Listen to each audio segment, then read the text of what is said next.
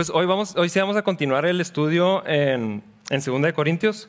Eh, la vez pasada nos quedamos en el capítulo 7 y si recuerdan, el pastor nos había platicado antes de que empezara eh, todo 2 de Corintios, más o menos el contexto de la carta.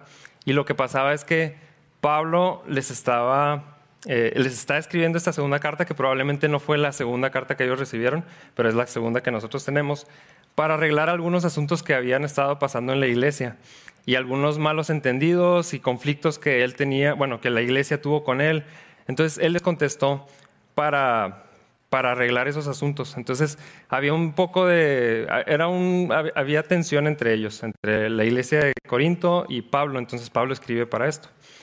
Pues toda esta sección que hemos visto a partir del capítulo 1 hasta el capítulo 7 trata de eso, de ese, de, ese conflicto y, Pablo se presenta y, está tratando de eh, pues hacer las paces con ellos y decir, estamos bien, somos un, solo cuerpo, este, todo está bien. Después de estos siete capítulos, empieza con este que vamos a, estudiar el día de hoy, el, el capítulo 8, y empieza a hablar de dinero. Parece una malísima idea o sea, después de haber tenido problemas con ellos, y bueno, no necesariamente eran problemas, simplemente había gente que no estaba muy de acuerdo con la primera carta, se les hizo muy agresiva. Eh, y pues sí está, es Pablo. Eh, después de, casi casi dice, bueno, que ya les escribí, ya estamos bien, ahora déjenme les hablo de dinero. Parece una malísima idea, creo que nadie decidiría hacer eso, menos en las iglesias, creo que evitaríamos eh, después de un conflicto hablar de dinero. ¿Por qué? Pues porque es un tema sensible. Y precisamente es el tema, es el tema que, toca hoy. Ustedes saben, y los que no, saben que son nuevos, estudiamos aquí en capilla versículo por versículo eh, cada libro de la Biblia. Entonces, pues llegamos a ciertos pasajes y toca estudiarlos. El día de hoy toca este. Eh, no es que escojamos nada, nunca escogemos el versículo que, que va a seguir, eh, tampoco decimos, bueno, la iglesia como que necesita escuchar eso, entonces podemos eh, estudiar esto. No, simplemente vamos pasando por toda segunda de Corintios y vamos a llegar a este, este eh, capítulo.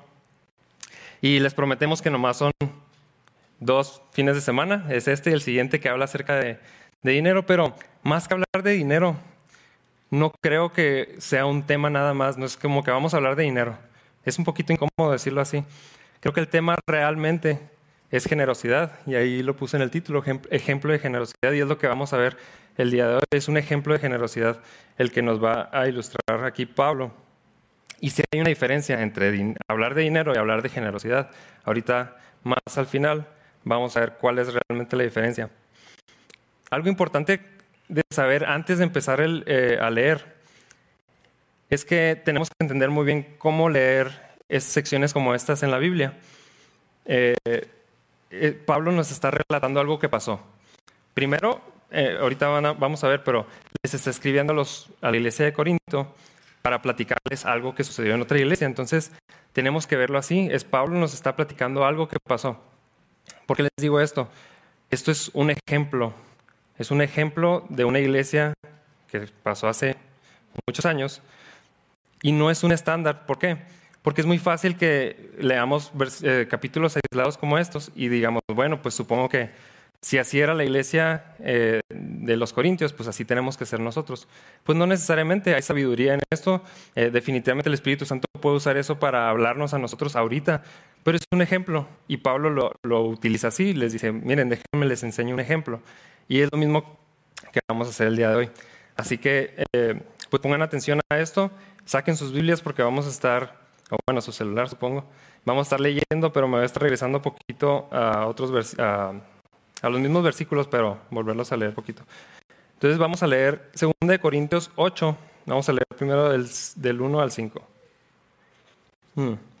Dice, ahora quiero que sepan, amados hermanos, lo que Dios en su bondad ha hecho por medio de la iglesia de Macedonia estas iglesias están siendo probadas con muchas aflicciones y además son muy pobres, pero a la vez rebosan de abundante alegría, la cual se desbordó en gran generosidad. Pues puedo dar fe de que dieron no solo lo que podían, sino aún mucho más, y lo, hicieron por, por voluntad propia, Nos suplicaron una y otra vez, eh, nos suplicaron una y otra vez tener el privilegio de participar en la ofrenda para los creyentes de Jerusalén. Incluso hicieron más de lo que esperábamos, porque su primer paso fue entregarse ellos mismos al Señor y a nosotros, tal como Dios quería. Bueno, aquí vemos en escena tres iglesias. La iglesia de Jerusalén, que es de donde se salió el Evangelio hacia las demás naciones. Vemos la iglesia de Macedonia, que es como una parte de Grecia más al norte, más al norte de, la iglesia de Corinto. Eh, son, son, estas tres iglesias, la iglesia de Corinto, que es la que les está escribiendo Pablo, la iglesia en Macedonia, que la iglesia en Macedonia, Macedonia es una, una región. Conocemos algunas iglesias que estaban ahí, como la de Filipos, Tesalónica, Berea. Es una región de la cual está hablando. Entonces son, son tres áreas, Macedonia, la iglesia de Corinto, la iglesia de Jerusalén. ¿Qué es lo que estaba pasando? Pues que la iglesia de Jerusalén eh, estaba pasando por una, prueba muy difícil. Eh, estaban pasando por hambrunas, aquí no lo, no, lo, no lo dice, pero estaban pasando por hambruna. Lo que pasa es que, aparte de que la región estaba pasando por esta hambruna, pues los cristianos que estaban ahí eh, estaban siendo también perseguidos, no por, la, por los romanos necesariamente, sino porque ellos habían pasado de ser judíos a ser cristianos. Y pues para, para muchos judíos eso implicaba rechazo, eh, rechazar a, esos nuevos creyentes. Entonces muchos perdieron su trabajo, eh, estaban siendo rechazados por la sociedad, aparte de todo esto, la crisis que estaba sucediendo en Jerusalén. Y luego eh, tenemos a la iglesia que nos dice de Macedonia, la cual Pablo le está diciendo, miren ustedes corintios, vean lo que pasó en la iglesia de Macedonia. La iglesia de Macedonia quiso aportar hacia esta causa, la de Jerusalén. Para empezar, ¿qué podemos ver como ejemplo en la iglesia de Macedonia? Eh, ah, perdón, antes de eso. Fíjense cómo es que está muy, muy curioso porque cuando estuve viendo eh, pues otras enseñanzas de esto, pues es muy fácil aplicarlo a eh, ayudar a, a, la iglesia más necesitada, ¿no? Y por lo general esas son iglesias más pequeñas y así. Pues Resulta que Jerusalén era la iglesia grande, la principal, por así decir, y de ella habían salido otras iglesitas. Así como nosotros que salimos de Rocky Mountain Calvary de Colorado. Casi un, similar podría ser, como si nosotros estuviéramos ayudando a ellos, como si ellos fueran los que estuvieran batallando.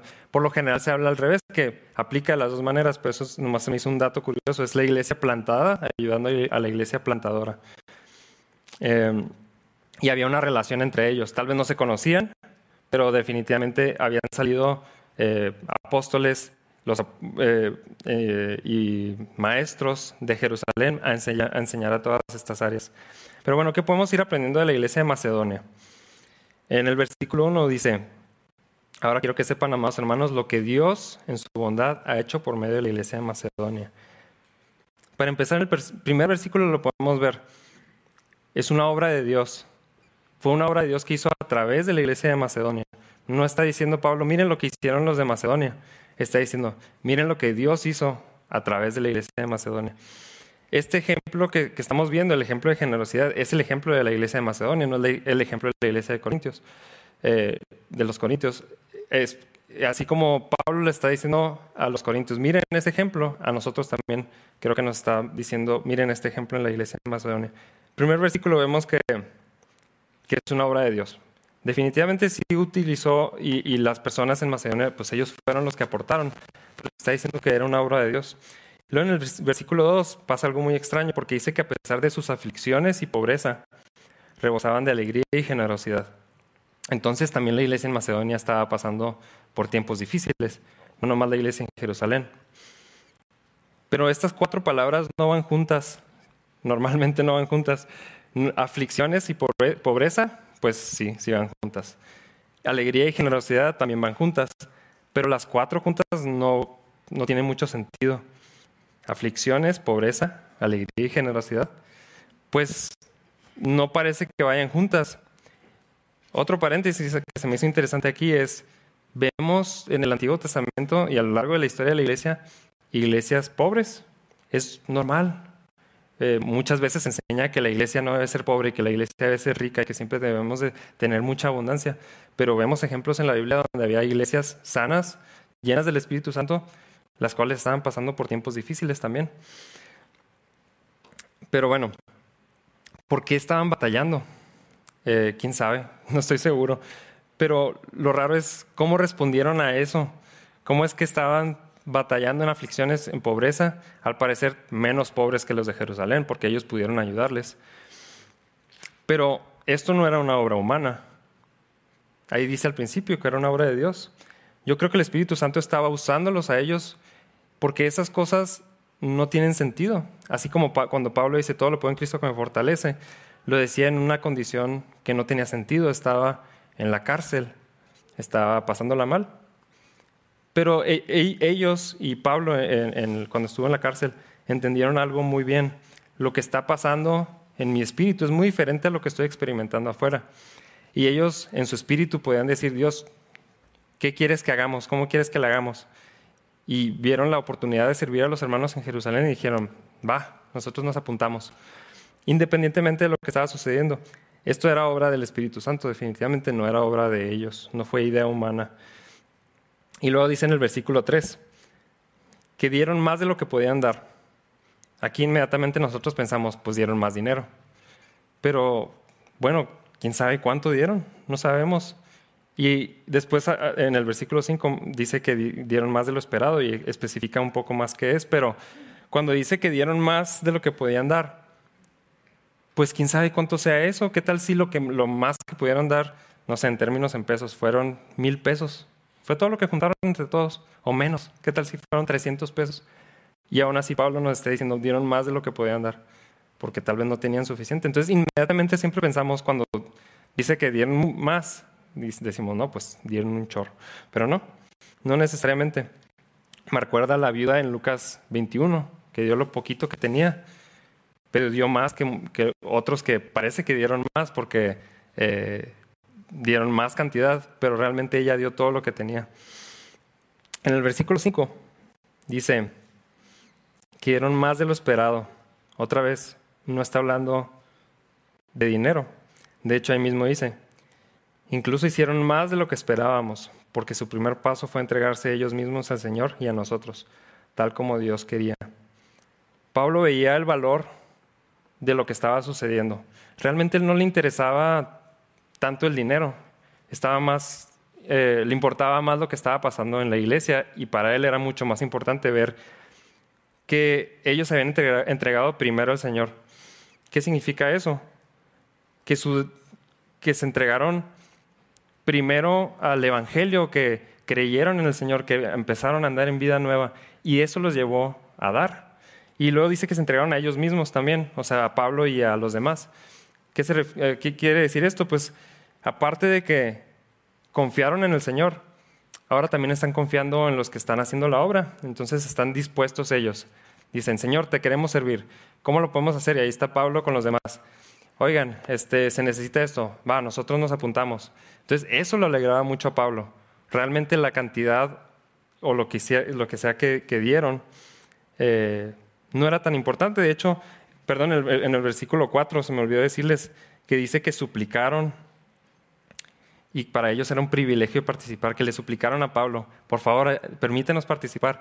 Y es que probablemente, no, lo dice, pero probablemente Pablo les dijo, oigan, ¿no creen que ustedes también les está yendo un poco mal? No deberían de, no deberían de dar. Y ellos le suplicaron, por favor, eh, permítenos tener este privilegio, porque para ellos era un privilegio poder participar de esto. Eh, encontré una cita que me gustó de David Gusick, que explica más a fondo qué es dar. Dice, al dar, el verdadero asunto no está en dar dinero, está en darnos al Señor, así como lo dice Pablo en el versículo 5. Si en verdad nos, da, nos damos a nosotros mismos al Señor, entonces el tipo correcto de material para dar fluirá naturalmente. Entonces eso es lo más importante. Primero darnos al Señor. Lo que sea que nosotros podamos dar, lo vamos a poder hacer. En este caso era dinero, pero puede que haya otras maneras de hacerlo. Aquí empezamos a ver la diferencia entre generosidad y dinero. La generosidad es, un, es algo más amplio, es algo más grande, que puede involucrar dinero, sí, pero incluye muchas más áreas. No por eso vamos a excluir, el dinero, porque es muy fácil decir, no, no, es que generosidad no es igual a dinero, sí es cierto. Y por eso hacemos a un lado del dinero y decimos, la generosidad no es dinero. Pues puede que sí, pero puede que sean otras cosas también. Después en el versículo 6 y 7, Pablo les, eh, les sigue diciendo, ahora sí les está hablando acerca de la iglesia eh, de Corinto. Y dice, así, que le hemos pedido a Tito, quien los alentó a comenzar a dar, que regrese a ustedes y los anime a completar este ministerio de ofrendar. Dado que ustedes sobresalen en tantas maneras, en su fe, sus oradores talentosos, su conocimiento, su entusiasmo y el amor que reciben de nosotros, quiero también, que también sobresalgan en este acto bondadoso de ofrendar. Parece que Pablo le está diciendo, los está probando así como eh, quiero que sobresalgan, eh, quiero que den. Pero no es eso lo que está diciendo. Ahorita vamos a ver. Vemos que la iglesia de, Corinto era una iglesia próspera. Y no nada más que tenían abundancia económica. Lo habíamos visto anteriormente, que sí, era un lugar de, comercio, había, había prosperidad, pero eso no es lo que está diciendo Pablo aquí dice que Dios los estaba usando de diferentes maneras. O sea, el Espíritu Santo estaba usando esa iglesia y estaba, eh, había, había de todo, había gente, bueno, aquí dice que este, Dios los estaba usando en fe, había oradores talentosos, había mucho conocimiento, había entusiasmo. Entonces, Dios sí estaba usando esa iglesia. Pablo lo que les quiere decir es, el Espíritu Santo se ha movido en ustedes en tantas áreas. Vamos a ver esta otra área que tal vez no se han dado cuenta que hay. Eh, no es como que Pablo les está demandando algo. Dios conoce, digo, perdón, Pablo conoce a Dios y sabe lo que él hace. Sabe que la obra, las obras, las otras obras que se han hecho, fe, oradores talentosos, conocimiento, entusiasmo, no es obra de los corintios. Sabe que es obra de Dios, del Espíritu Santo. Es algo espiritual de lo que está hablando. Fe, oradores talentosos, conocimiento, entusiasmo, todo eso se lo atribuye no nomás a ellos, porque no es un esfuerzo humano, sino al Espíritu Santo. Entonces dice, de la misma manera como estas cosas son espirituales, el ofrendar, la generosidad también es un acto espiritual. De todos modos, si pareciera que Pablo al final les está diciendo, porque en el versículo 7 dice, eh, quiero que también sobresalgan en este acto bondadoso de ofrendar, parece que les está diciendo, eh, Ahora quiero que me demuestren eh, con dinero. ¿eh? Pues no, no es lo que está diciendo. De hecho, en el versículo 8 les, les explica un poco más. Dice, no estoy ordenándoles que lo hagan. Ahí está. Pero pongo a prueba qué tan genuino es su amor al compararlo con el anhelo de, las otras iglesias. Bueno, ahí parece otra vez que está comparándolos. Pero no. Eh, si se fijan, Pablo no les está pidiendo nada. De hecho, en el capítulo 9 vamos a ver que ellos mismos, bueno, aquí también, ellos mismos querían participar de esto. Ya le habían dicho a Pablo a través de Tito eh, que querían participar de esta obra. No es la idea de Pablo. Y aquí podemos ir viendo algo, algo diferente entre lo que se conocía como diezmo en el Antiguo Testamento y lo que estamos hablando aquí, que era una ofrenda. Es que era algo voluntario. Ellos quisieron participar. Y Pablo les está diciendo, pues ustedes quisieron participar, yo no les estoy pidiendo nada, nada más. Y, luego después dice, eh, estoy probando su amor. Y ahorita les explico a qué quiere decir con eso, porque parece que está diciendo, pues el que da más, ama más. Pero no es eso. Eh, para los que no han escuchado el podcast, pues los animo a escuchar el podcast porque estudiamos una parte de eh, un, pasaje, no me acuerdo ya ni cuál era, pero de diezmos y ofrendas y todo eso. Y a veces, bueno, de hecho aquí desde aquí lo decimos, eh, si quieren depositar sus diezmos y ofrendas, ahí está la cajita. Pero si hay una diferencia, bíblicamente, si hay una diferencia, realmente ahorita no estamos bajo la ley. Los diezmos, por así decir, no existen. Nadie está obligado a dar el 10% de su ingreso. Esa era una ley antigua del pueblo de Israel. No aplica para nosotros. ¿Eso quiere decir que no, no tengo que dar nada? Pues sí, no por ley. Eh, hay una gran diferencia entre diezmar y ofrendar. Y creo que versículos como estos que vamos a ver hoy y los que vamos a ver la siguiente semana nos ilustran muy bien cómo es el ofrendar. Porque el diezmo era un, un contrato. Era Dios va a cumplir su parte y el pueblo va a cumplir su parte. Parte de eso que, el pueblo tenía que cumplir era entregar, no nomás el 10%, de hecho era más, pero parte del diezmo era el 10% de lo que tenían que entregar. Pues lo que hemos hecho nosotros a veces es agarrar ese mismo principio y decir, pues si ahí dice, pues eso es lo que es. No pasa nada si le llamamos diezmo, ofrenda, como sea que le llamamos. El punto es que no estamos bajo esa ley, estamos bajo la ley de la gracia. Y no es gracia para, pues entonces no tienes que dar nada. Es, otro principio, es el principio de ofrendar, de generosidad, de, de amarnos. Antes era un contrato y era, pues lo tengo que hacer. Y desafortunadamente mucha gente lo sigue haciendo así, como un contrato. Es, pues lo tengo que hacer. Ya es tiempo de pagar mi diezmo. no tiene sentido eso. Ya, ya, es, tiempo de pagar mi ofrenda, entonces lo tengo que hacer. Pero no es así. No es un contrato. Eh, si se fijan, por eso es que es bueno que veamos ejemplos de iglesias que hacían esto, porque era algo voluntario, algo que ellos querían. Y ellos amaban a la iglesia de Jerusalén y por eso querían hacerlo.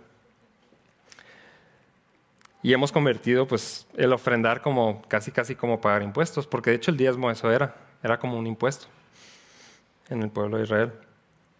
Después Pablo les dice que quiere saber qué tanto, eh, ¿cómo dice? En, esta versión de hecho dice un poquito diferente, dice, pero pongo a prueba qué tan genuino es su amor al compararlo con el anhelo de las otras iglesias. Y parece que Pablo está diciendo que el que más da, más ama. Pero no, lo que está diciendo es, quiero saber qué tan genuino es su amor. ¿Cómo lo puedo hacer? Pues al compararlo con lo que dieron las demás iglesias. Y eso nos puede sonar un poquito raro, puede sonar como, entonces, nos van a venir a revisar a ver qué tanto damos para ver qué tan genuino es nuestro amor. Pues no, no es así. El asunto es que ellos ya habían dicho que querían participar. Es como si yo les dijera a ustedes, ¿quién quisiera participar de no sé, clases para los niños, vamos a necesitamos maestros. Y los que se acercan, pues son los que tienen interés, los que recibieron el anuncio y... o, qué tal si, alguien me dice, yo, yo quiero participar, le digo, va, ok, entonces nos vemos aquí este, para, para que empieces o un entrenamiento, lo que sea, ¿no? para los niños. Y luego nos aparece. ¿Qué es lo que concluimos? Concluimos, pues es que realmente no le interesaba. Tal vez lo dijo, pero no había nada detrás de eso, no había un amor real, o no había un interés real por los niños o por participar de esto. Pablo simplemente lo que está diciendo es, pues de las iglesias que me dijeron que querían participar, pues quiero ver si realmente cuando me dijeron que iban a participar, había amor detrás de eso, si era genuino lo que me estaban diciendo. Entonces no es como que vamos a agarrarnos y, a usar este, este versículo para decir, pues el que da más es el que ama más. Básicamente lo que está diciendo Pablo es, si hay amor genuino, va a haber generosidad. Y es un amor, y lo que quiere revisar Pablo es ese amor que no es humano, un amor eh, sobrenatural, no me gusta mucho esa palabra, pero es, es real. Un amor que no proviene de ellos, es lo que quiere revisar, quiere revisar si existe en ellos ese amor para eh, ofrendar a esta otra iglesia en Jerusalén. ¿Cuál es el mayor ejemplo de ese amor sobrenatural? No existe en la humanidad, no existe en nosotros. Ahora existe en nosotros por medio de Cristo, pero Él es el mayor ejemplo de generosidad. De hecho, Él es el primer ejemplo de generosidad que podemos encontrar y a través de Él se desprenden muchos otros. Podemos hablar de la historia de la iglesia y podemos hablar de cómo Dios ha sido generoso, no nomás en capillas, sino en, la iglesia en general. Pero de donde sale todo es a través de Cristo. Como dice el versículo que todos conocemos, de tal manera amó Dios al mundo que dio. Lo que, lo que le apasionaba, lo que amaba, hizo que diera, que tomara acción y tomó forma. Cristo es el mayor ejemplo de, generosidad y Pablo lo utiliza aquí para ilustrarles otro ejemplo más en el versículo 9. Dice, ustedes conocen la gracia generosa de nuestro Señor Jesucristo. Aunque era rico, Por amor a ustedes se hizo pobre, para que mediante su pobreza pudieran hacer, pudiera hacerlos ricos. Está hablando de dinero. Está hablando de que Dios era, tenía mucho dinero y luego se hizo pobre para que nosotros tuviéramos mucho dinero. Pues no, no está diciendo, no está hablando de dinero. Para empezar, definitivamente no está hablando de dinero, porque Dios, aunque es dueño de todas las cosas, nosotros luego, pensamos en, efectivo. no, no, es como que Dios tenía mucho efectivo. No está hablando de dinero. De hecho, precisamente yo pienso que Pablo está utilizando este versículo para que entiendan que no se trata de dinero, porque lo que vino a hacer Jesucristo no se trataba de dinero. ¿Qué es lo que hizo? Pues creo que todos sabemos. Pero es muy importante que veamos este versículo, porque de hecho este versículo en sí solo se utiliza bastante. Está hablando de el ejemplo perfecto de generosidad. Dios, en su deidad, disfrutando de, la Trinidad, del amor, de, de todo lo que tenía, decidió despojarse de eso. decidió humillarse y estar entre nosotros con el propósito de que nosotros pudiéramos participar de eso también. Ese es el ejemplo más grande de, generosidad. También a veces parece que versículos como estos son nada más para traernos culpa. Parece que Pablo les está diciendo, pues miren, miren a Cristo, miren lo que hizo, pues ustedes también, miren lo que hizo por ustedes, ahora ustedes también échenle ganas. Y no es lo que está tratando de hacer Pablo. Pablo lo que quiere es que entiendan de dónde proviene esa generosidad, la cual no es normal. De dónde, cuál es la fuente real de esa generosidad y cómo es que tenemos acceso a ella. Es a través de Cristo que, lo podemos hacer. Él los quiere ayudar, les está tratando de ayudar a entender esto. No es para molestarlos, no es para incomodarlos, porque yo sé que se utiliza mucho. Es muy fácil usar el ejemplo de Cristo y decir, hermanos, pues miren el ejemplo de Cristo, ¿cómo no vamos a hacer eso? Vamos a hacer, hay que, hay que imitarlo, hay que hacer lo mismo que Él, definitivamente, pero no es el punto de eso, no es nada más, pues miren a Cristo, ahora sé igual que Cristo, no es, pues es que a través de Él es que recibimos esto, ahora, ¿qué podemos hacerlo, hacer nosotros? Después de esto, Pablo empieza a dar consejos prácticos acerca de cómo ofrendar. Y aquí sí les está hablando a la iglesia de los Corintios en el versículo 10. Este es mi consejo. Sería bueno que completaran lo que comenzaron a hacer hace un año. El año pasado ustedes fueron los primeros en querer dar y fueron los primeros en comenzar a hacerlo. Ahora deberían terminar lo que comenzaron. Que el anhelo que mostraron al principio corresponda ahora con el que dan, con el que den. Den en proporción a lo que tienen. Todo lo que se lo que den es bien recibido si lo dan con entusiasmo. Y den según lo que tienen, no según lo que no tienen. Claro, con eso no quiero decir que lo que ustedes den deba hacerles fácil la vida a otros y difícil a ustedes. Solo quiero decir que debería haber cierta igualdad. Entonces, el primer consejo de ofrendar que Pablo les da a la iglesia de Corinto es, terminen lo que iban a hacer ellos ya habían dicho que querían participar de esto, pues Él los está animando, que no se quede nada más en buenas intenciones. Y aplica para muchas áreas, ¿no? O sea, lo hacemos todo el tiempo, es, y es algo genuino, ¿no? O sea, es que me mueve esto, quiero participar de esto, eh, el Señor me está moviendo a hacer esto, pero pues no lo hago. Y es lo que les está pasando a ellos. Ellos parece que ya había pasado un año que habían dicho que querían participar de esto, pero no habían hecho nada. Entonces Pablo simplemente lo que les está haciendo es lo que está haciendo es recordarles, ustedes ya habían dicho que lo querían hacer, los está animando, terminen lo que habían propuesto. En el versículo 12 dice, todo lo que den es bien recibido si lo dan con entusiasmo. Parece que lo que está diciendo es, de todo lo que den, solamente lo que dieron con entusiasmo va a ser bueno, pero no tiene sentido eso. Eh, en otras versiones eh, se explica un poquito mejor básicamente lo que quiere decir es que el deseo de querer participar nos lleva a dar. O sea, el entusiasmo que hay detrás de participar de algo es lo que nos lleva a ponerlo en acción. No al revés, porque muchas veces también hacemos eso. Queremos decir, bueno, tal vez si doy, entonces voy a encontrar algo de amor o eh, me va a apasionar esto. O sea, por ejemplo, si lo ponemos en términos de la iglesia, Tal vez si doy a la iglesia, eso significa que pues amo a la iglesia, pero realmente no. Realmente no me interesa mucho, pero pues tal vez tengo que dar nomás, tengo que dar y eventualmente voy a amar a la iglesia. No es eso lo que, lo que, está, lo que es verdad, es al revés, es amo a la iglesia, me, me emociona lo que está pasando, entonces pues, por eso quiero dar. Mm. Después dice también en el versículo eh, más, más adelante, 12 y 13, que demos según lo que tenemos. No dar más de lo que, de lo que tenemos, porque tenemos un error, un conflicto también a veces en que creemos que al dar más eh, somos más generosos. Y la generosidad no se mide en cantidad, es algo del corazón, es algo de, de algo que me apasiona y por eso doy lo que puedo dar.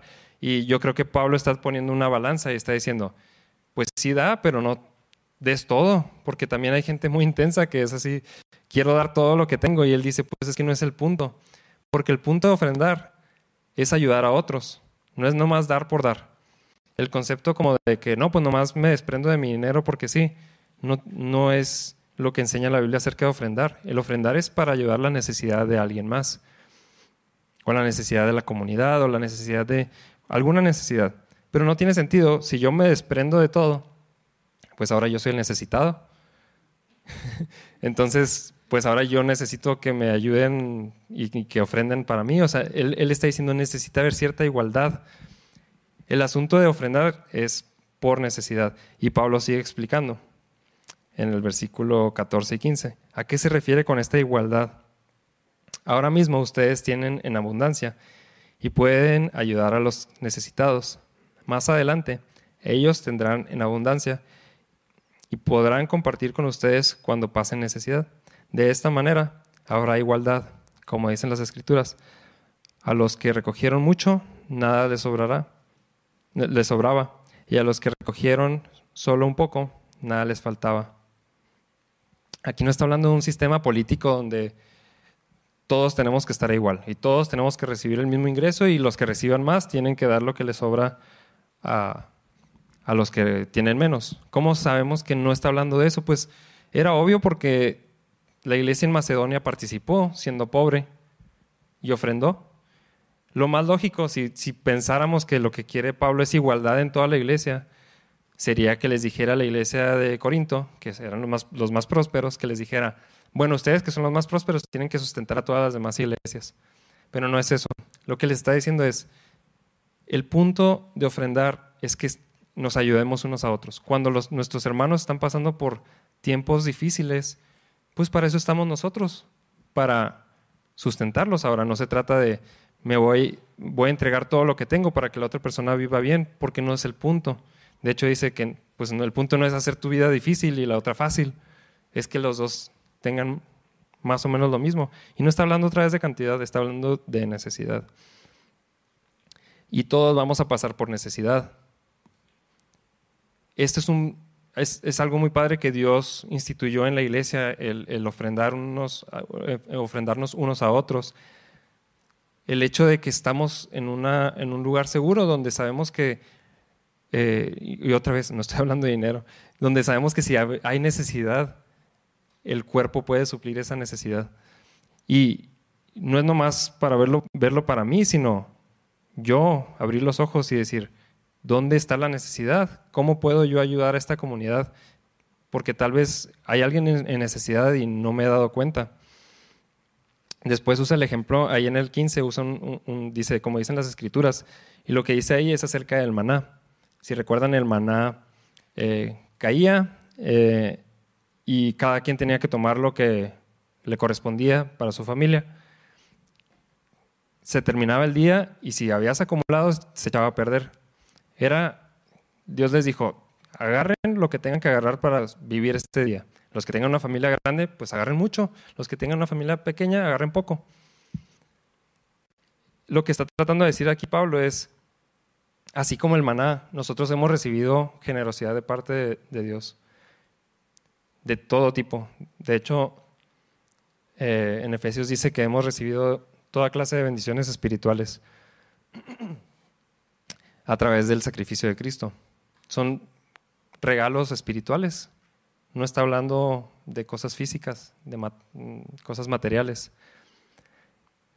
Y lo que nosotros hemos recibido de Él es para que lo utilicemos, sí, en nuestra familia, pero para que cuando veamos al hermano que no tiene suficiente maná, digamos, pues es que esto que recibí, esto que poco que recibiste tú, recibiste tú, viene de parte del Señor, entonces pues no me queda más más que entregarte. Es muy fácil cuando lo vemos en el ejemplo del maná, porque no era de nadie, Dios se los dio, entonces si recolectabas de más y alguien tenía de menos, sí se veía mal. El problema es que ahorita lo vemos como que todo es mío. Pero todo lo que hemos recibido es de parte del Señor, entonces eh, veamos quién está en necesidad y ayudemos a los que, los que mm, no tienen. Ahora, aquí está hablando de la iglesia, parece que está hablando así como salgamos al mundo y ayudemos a los pobres. No estoy diciendo que eso es malo, pero está hablando de la necesidad de nuestros hermanos. Acuérdense el ejemplo, es la iglesia en Macedonia ayudando a la iglesia en Jerusalén, la iglesia en Corinto ayudando a la iglesia en Jerusalén. Y les dice, tal vez en algún punto ustedes son los que van a necesitar ayuda, entonces la iglesia de Jerusalén tal vez va a tener para ayudarlos a ustedes. Pablo continúa en, los siguientes versículos hablando de cómo será esta recolección de dinero. Eh, como sabemos, yo, les dije, el tema del dinero es un tema sensible y Pablo sabía esto. Por eso les quiere dar instrucciones claras de cómo va a ser esta recolecta, para que no haya malos entendidos, para que no haya pleitos dentro de la iglesia. En todo esto yo creo que hay sabiduría de parte de Pablo.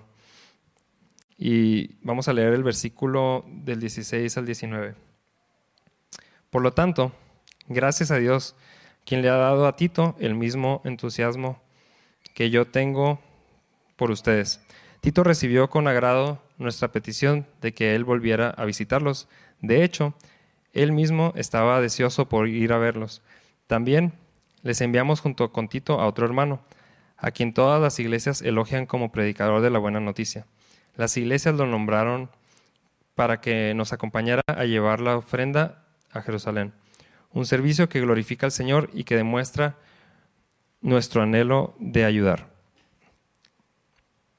Pablo, para empezar, está muy contento de que Tito se sume a esto.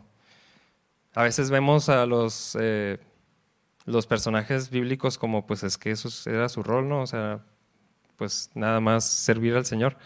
Pero pues eran personas normales. A Pablo le emocionaba que Tito tuviera el mismo deseo de servir al Señor como él. Y, Pablo tal vez no podía hacer el viaje. Bueno, de hecho parece que sí lo hizo, no estoy seguro. Pero le emociona simplemente el hecho de que haya más gente interesada en participar de esto. Y si se fijan, lo que le emocionaba no es que Tito iba a dar. Otra vez no está hablando de una generosidad de dar, está hablando de otro tipo de generosidad. En el caso de Tito era va, yo participo, yo voy por, yo voy y recolecto las ofrendas y las llevo a Jerusalén. Después habla de otro hermano desconocido. Algunos dicen que puede ser Lucas, Bernabé, Timoteo, Silas. La verdad es que no hay manera de saber. Pero lo que sí podemos saber es que es una persona que las mismas iglesias lo reconocieron como esta persona es confiable, enseña la buena eh, noticia, la buena, eh, el evangelio eh, es un siervo que glorifica al Señor y tiene el deseo de ayudar.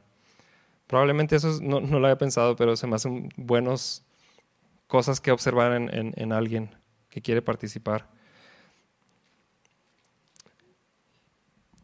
Eh, el punto de, estar presentando a Tito y a este, a este hermano es que Pablo le está dando su sello de aprobación y le está diciendo, no nomás yo, sino las demás iglesias podemos confirmar que estas personas son confiables.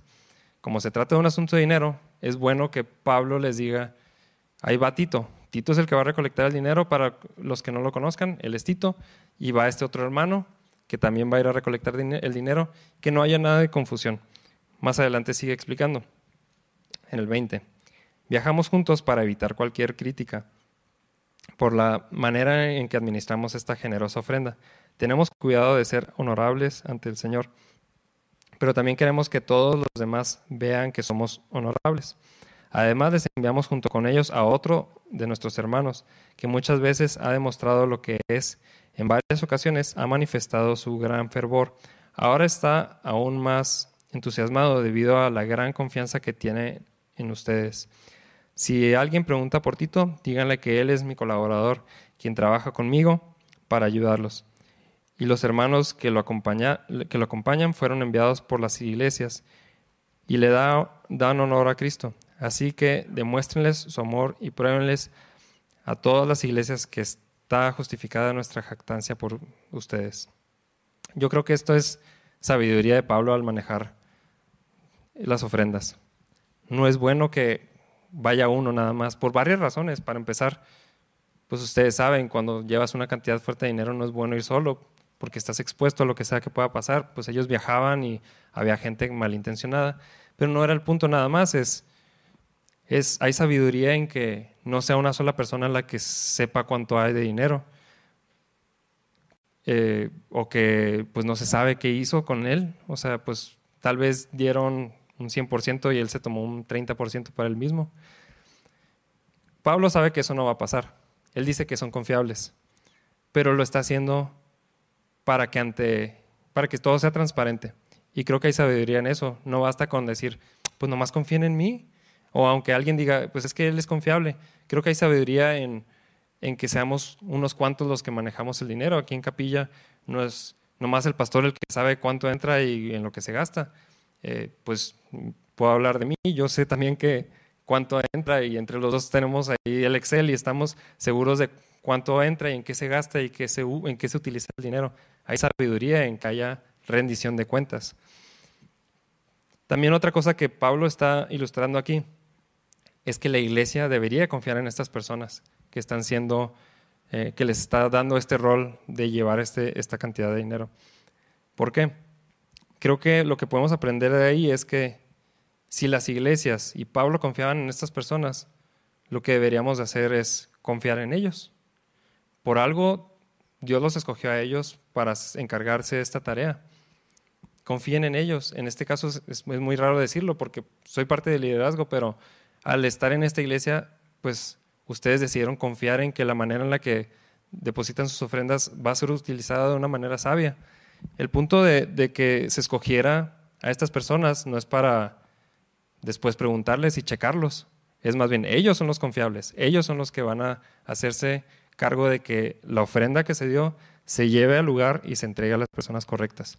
La manera que se utilice, tal vez ellos, los corintios, tal vez, tal vez ya ni se dieron cuenta cómo se utilizó, entregaron lo que tenían y ya nunca volvieron a escuchar. Tal vez escucharon un gracias, tal vez otra carta de regreso, no sé, pero no había manera de saber. Entonces creo que hay sabiduría de parte de Pablo en esto. Ahora van a decir, pues ya se acabó el capítulo. y sí, lo que pasa es que el capítulo 8 es la primera parte del tema general de generosidad. El capítulo 9 es la continuación. Entonces, si quieren escuchar todo completo, necesitan venir la siguiente semana. El capítulo 9 sigue hablando del mismo tema y nos deja un poco más claro este tema de la generosidad, en qué consiste. Pero si se fijan, nomás leímos este, lo único que hicimos fue leer y desglosar qué fue lo que Pablo dijo. Y ustedes pueden estar pensando, pues sí leímos todo, pero entonces, ¿qué hacemos? Dinos qué hacer. Y mm, pues no, es un ejemplo nada más. es un ejemplo de generosidad. Cuando vemos las iglesias de Macedonia, la iglesia de Corinto, la iglesia de Jerusalén, podemos ver la iglesia funcionando. Podemos ver una iglesia sana, podemos ver una iglesia donde el Espíritu Santo se estaba moviendo, podemos ver necesidad, podemos ver cómo los, los hermanos respondieron a todo eso. Lo que pasa es que yo creo que ahorita sería el momento perfecto para transicionar y decir, miren hermanos, este es el nuevo proyecto que queremos hacer en la iglesia, pero no vamos a hacer eso. y sé que, sé que algunos vienen de algún contexto donde eso ha pasado y es un tema sensible el dinero por eso mismo. Yo creo que por dos razones. Eh, la iglesia, pues hemos hecho un mal trabajo cuando se, cuando se trata de hablar de dinero, porque lo hacemos incómodo eh, y nos, no, queremos hacerlo o lo abusan de ello y es todo de lo que se habla. Y pues es un poquito incómodo por varias razones, porque pues si eres nuevo, dices, pues bueno, voy a ver de qué se trata Capilla Calvario y luego voy y me hablan de dinero, pues sí es incómodo. Es como que no, de, porque están hablando de eso, yo pensé que iban a hablar de otra cosa, o tal vez es como, ay, otra vez lo mismo, están hablando de dinero, o tal vez vienen de algún contexto donde fueron lastimados en esa área, donde había abuso espiritual, abuso de, pues sí, espiritual, utilizando el dinero como, como un medio para eh, pues manipular gente. Y sabemos que existe todo eso, sabemos que existen eh, congregaciones, iglesias, no estoy seguro si puedo, decir que son iglesias del Señor, pero que utilizan a las personas para que den y pues utilizar en las cosas que, quiera la iglesia, o sea, si son cosas personales o incluso cosas para la iglesia, pero la motivación nada más es dar por las necesidades y ahí está el proyecto. Lo hemos hecho, o sea, les hemos expuesto el proyecto, cuando nos íbamos a venir para acá les enseñamos el proyecto, pero no es el punto. Creo que somos tan sensibles a este tema que inmediatamente nos cerramos y no queremos escuchar lo que la Biblia dice al respecto, en lugar de escuchar el consejo bíblico completo. Incluye esto, incluye eh, el ofrendar, es parte de, todo el Evangelio. Y nos cerramos porque estamos muy sensibles a este tema y no queremos escuchar esto, entonces nunca hay un concepto bíblico sano del dinero y siempre es un tema sensible. En lugar de que sea un tema normal, pues es lo que somos. De hecho, la Biblia habla bastante del dinero. Jesús mismo habló mucho acerca del dinero. Yo pienso que especialmente porque es un tema sensible para nosotros. Eh, si se fijan, lo primero por lo que empezamos en el primer versículo, decía, quiero que sepan lo que Dios está haciendo a través de la iglesia de Macedonia. Todo este tema del que estamos hablando no es un tema de, bueno hermanos, échenle ganas, vamos a hacerlo. Es un tema de Dios, es una obra de Dios, es algo que nosotros no hacemos. No es algo en lo que nosotros tengamos que proponernos hacer algo. Pablo, por ejemplo, aquí estaba animándolos a, pues es que ustedes ya habían dicho, no, denle. Eso sí, sí se puede. Puedo animarlos, a que cumplan lo que ya había propuesto el Señor eh, en ustedes. Pero tenemos que entender muy bien que esto se trata de, una obra espiritual. Encontramos en la iglesia en Macedonia, podemos ver eh, en este tema, porque no sabemos de todas las áreas, pero en este tema podemos ver una iglesia llena del Espíritu Santo, siendo guiada por el Espíritu Santo para hacer esta obra. ¿Cómo lo podemos ver? Lo podemos ver porque sabemos que estaban en pobreza y en aflicción y aún así lo hicieron. Eso no es normal, les decía al principio, eso no es común. Lo único que podemos ver de eso pues es que pues era una obra del Espíritu Santo y Dios los estaba moviendo a hacer eso. Ese es el ejemplo que podemos ver en la iglesia de Macedonia. El ejemplo que podemos ver en la iglesia de, Corinto, pues es la iglesia eh, que propuso hacer algo, pero por diferentes razones, tal vez por los conflictos que había con Pablo, eh, pues simplemente nunca llevaron a cabo lo que dijeron que iban a hacer podemos aprender de ellos también. Si se fijan, eh, este ejemplo que vemos ni siquiera está hablando de la iglesia local. Y aquí es donde les voy a decir que no tienen que dar aquí a esta iglesia. Parece que, parece que es lo que, lo que les estoy diciendo. Eh, si se fijan, es Pablo diciéndoles de la necesidad en otra iglesia. No les está, eh, eh, esto que está hablando es, les está diciendo porque la necesidad era en otro lado. Eso no quiere decir que no vamos a ayudarnos unos a otros. De hecho, cuando habla acerca del maná y de que haya igualdad, no aplica nada más entre iglesia e iglesia. Probablemente ustedes no conocen lo que está sucediendo en otra iglesia y sería bueno. Sería bueno que nosotros supiéramos lo que está sucediendo en el cuerpo de Cristo globalmente y cómo podemos participar de ello. Pues la semana pasada, nuestro hermano Pedro nos enseñó lo que está pasando en otras partes del mundo y cómo nosotros podemos participar de eso. Esa es una manera de la que lo, podemos hacer. Pero este, esta sección está hablando de una iglesia ayudando a otra iglesia. Eso no quiere decir que no aplica para ayudarnos unos a otros. Somos parte de un cuerpo y parte de lo que se hace cuando ustedes eh, deciden ofrendar en esta iglesia es que están confiando, igual que ellos confiaron en las personas que estaban siendo eh, designadas para manejar el dinero. Ustedes están confiando, bueno, tal vez yo no sé dónde está la necesidad, entonces doy y nosotros nos encargamos de ver, pues, dónde está la necesidad en ustedes. Y ha pasado, gracias a Dios, que Capilla es una iglesia que, que hemos, lo hemos visto suceder. Hay necesidad en la vida de alguien, en, este, está pasando por una crisis alguna familia y pues hay oportunidad de ayudarlos. Y de muchas maneras.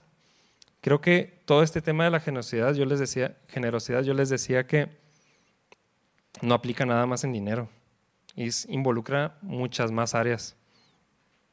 Ahora, otra vez me van a preguntar, entonces, ¿qué hacemos? Terminando aquí, ¿damos? Y no sé, yo no soy el Espíritu Santo. Me gustaría que pensáramos en que deberíamos de confiar en Dios. Esto tocó platicar hoy y supongo que está hablando a nosotros, a la iglesia, a alguien en específico tal vez. Eh, pero quiero que, confiemos en Dios, eso es lo que desearíamos. Yo soy parte, de, como ustedes, de esta iglesia. Simplemente estamos leyendo esto y, decir, y, diciendo, pues Dios, confiamos en ti. Porque a veces eh, pasajes como estos nomás nos llevan a la culpa o al miedo a las, o a dudar. O sea, la culpa como de, pues es cierto, sí debería de dar. Y terminando de aquí, doy. O tal vez ahorita que estés echando tu sobre vas a decir, ay, van a pensar que lo hice, lo estoy haciendo porque, por, por la enseñanza de hoy.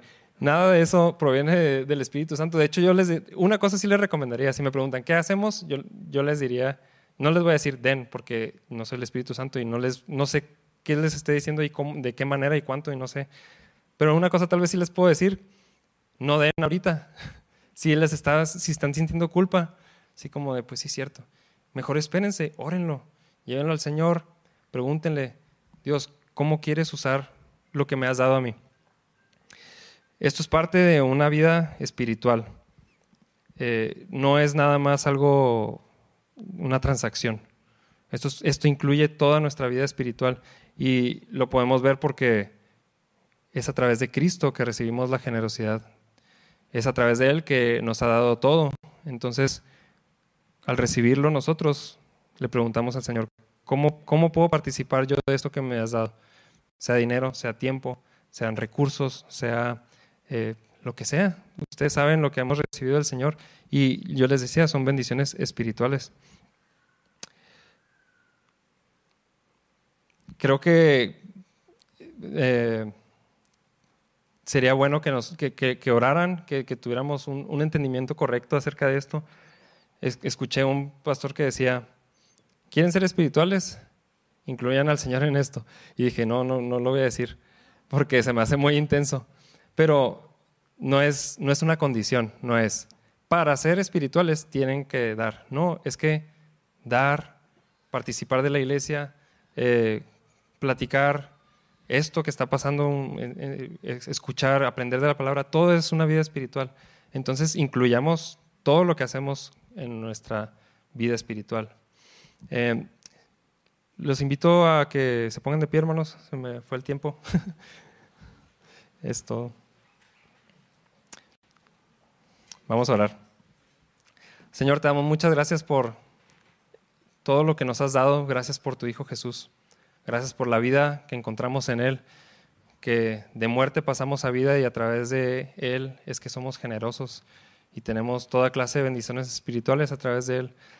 Señor, ayúdanos a entender este tema, a que podamos entender lo que tu palabra nos enseña acerca de los diezmos y de las ofrendas y del dinero, de la generosidad, de nuestro carácter, de cómo tu Espíritu Santo se quiere mover a través de esta iglesia. Y te pido que así lo hagas, Señor, que nos hables como congregación, en lo individual, que nos ayudes a ver la necesidad que hay en nuestros hermanos. Gracias porque tú pones tu Espíritu Santo para que esto sea posible y que podamos hacerlo en ti y no en nuestra carne. Te entregamos todo, Señor. Te lo pedimos en el nombre de tu Hijo Jesús. Amen.